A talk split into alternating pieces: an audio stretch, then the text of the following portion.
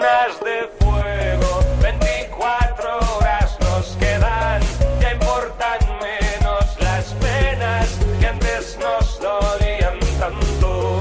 Y mientras la gente cuerda, grita, llora, sufre y llega, a los locos nos verán bailando.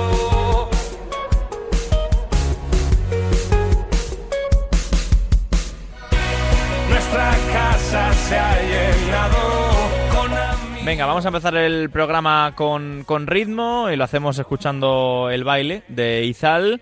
Y quiero hablar un poquito de, de uno de los equipos, que es verdad que a nivel general pues no están muy bien en la temporada en cuanto a puntuación en la primera federación. Hablamos de la agrupación deportiva Ceuta.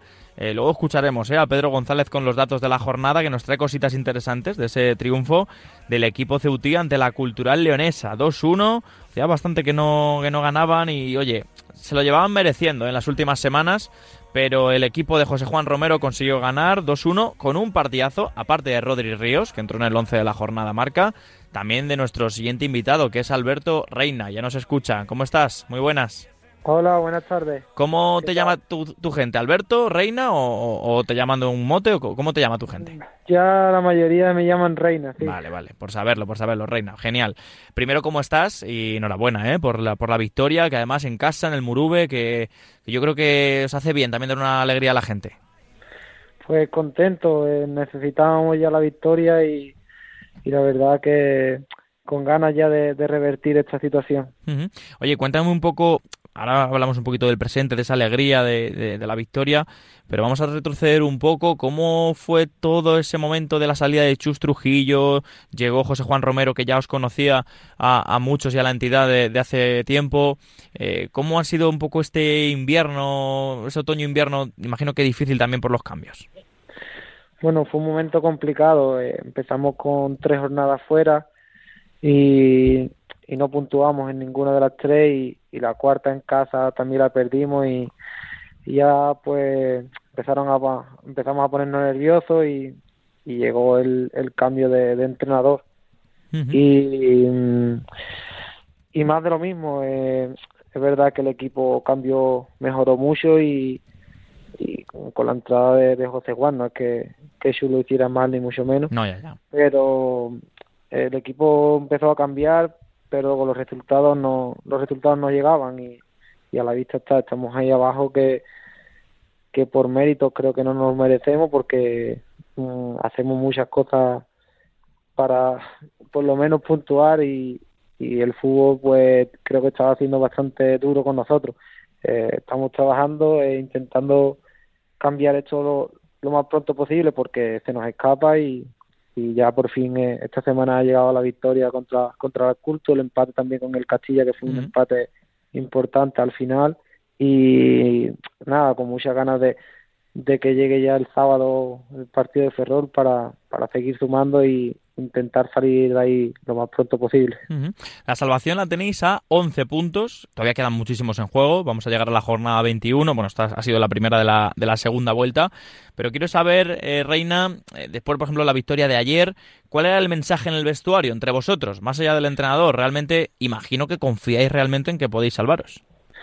Pues el mensaje final, eh, ya nosotros no hablamos ya de partido, hablamos que, que son finales y sobre todo las de casa, que, que nos quedan 10 partidos y intentar que no se escape ningún punto de casa. Yo creo que ahí va a estar la clave de la salvación, que, que sabemos todo que, Mm. que va a ser muy complicado, pero ahí está creo que, que la clave y tenemos que intentar hacernos fuertes, que ya que se nos han escapado muchos puntos en la primera vuelta.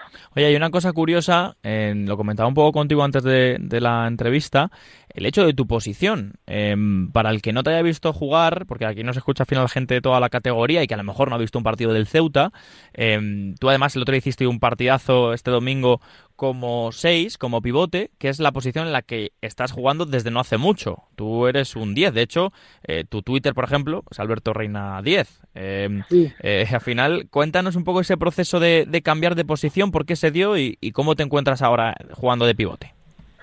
Pues yo siempre he jugado detrás del punta o, o cuando jugamos con dos volantes, pues por delante del pivote. Y, este año con, con las dos lesiones de, de Elías y de Samu Kasai, pues el míster tenía que buscar ahí una opción y, y me retrasó y la verdad que, que ahí me siento bastante cómodo porque aparte de que José Juan Romero nos, nos lo pone todo muy fácil, eh, yo no sé, se puede hablar maravillas de él, eh, me siento cómodo porque somos protagonistas con el balón, porque eh, participo también mucho más y, y la verdad que la palabra es cómodo. Eh, creo que, que, me, él no me lo pone muy fácil, pero también porque participamos mucho, ¿sabes? Y, mm, por cierto, eh, saliéndome un poco de la liga, quiero preguntarte por la noche mágica, mágica que vivisteis en Copa. Es verdad que se perdió, pero estaba bichando un poco tus redes. Al final, una fotito con Lewandowski en tu foto de perfil, eso ya se tiene para toda la vida, ¿eh? Pues sí, fue una noche única.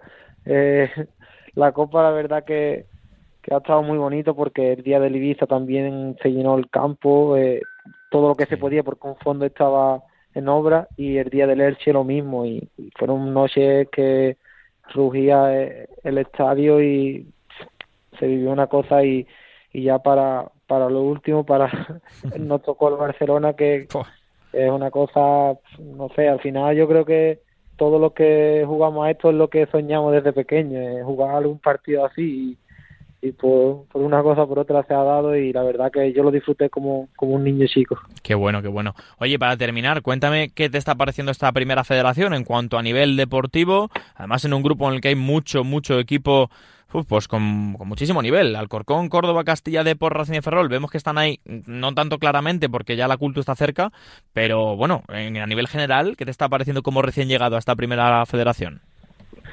Pues yo sinceramente es verdad que, hay nombres de, de, equipo, como tú has dicho, que son equipazos, pero yo sinceramente veo mucha igualdad, eh, que de los detalles te penalizan porque es verdad que ya hay mucho nivel, pero eh, mucha igualdad.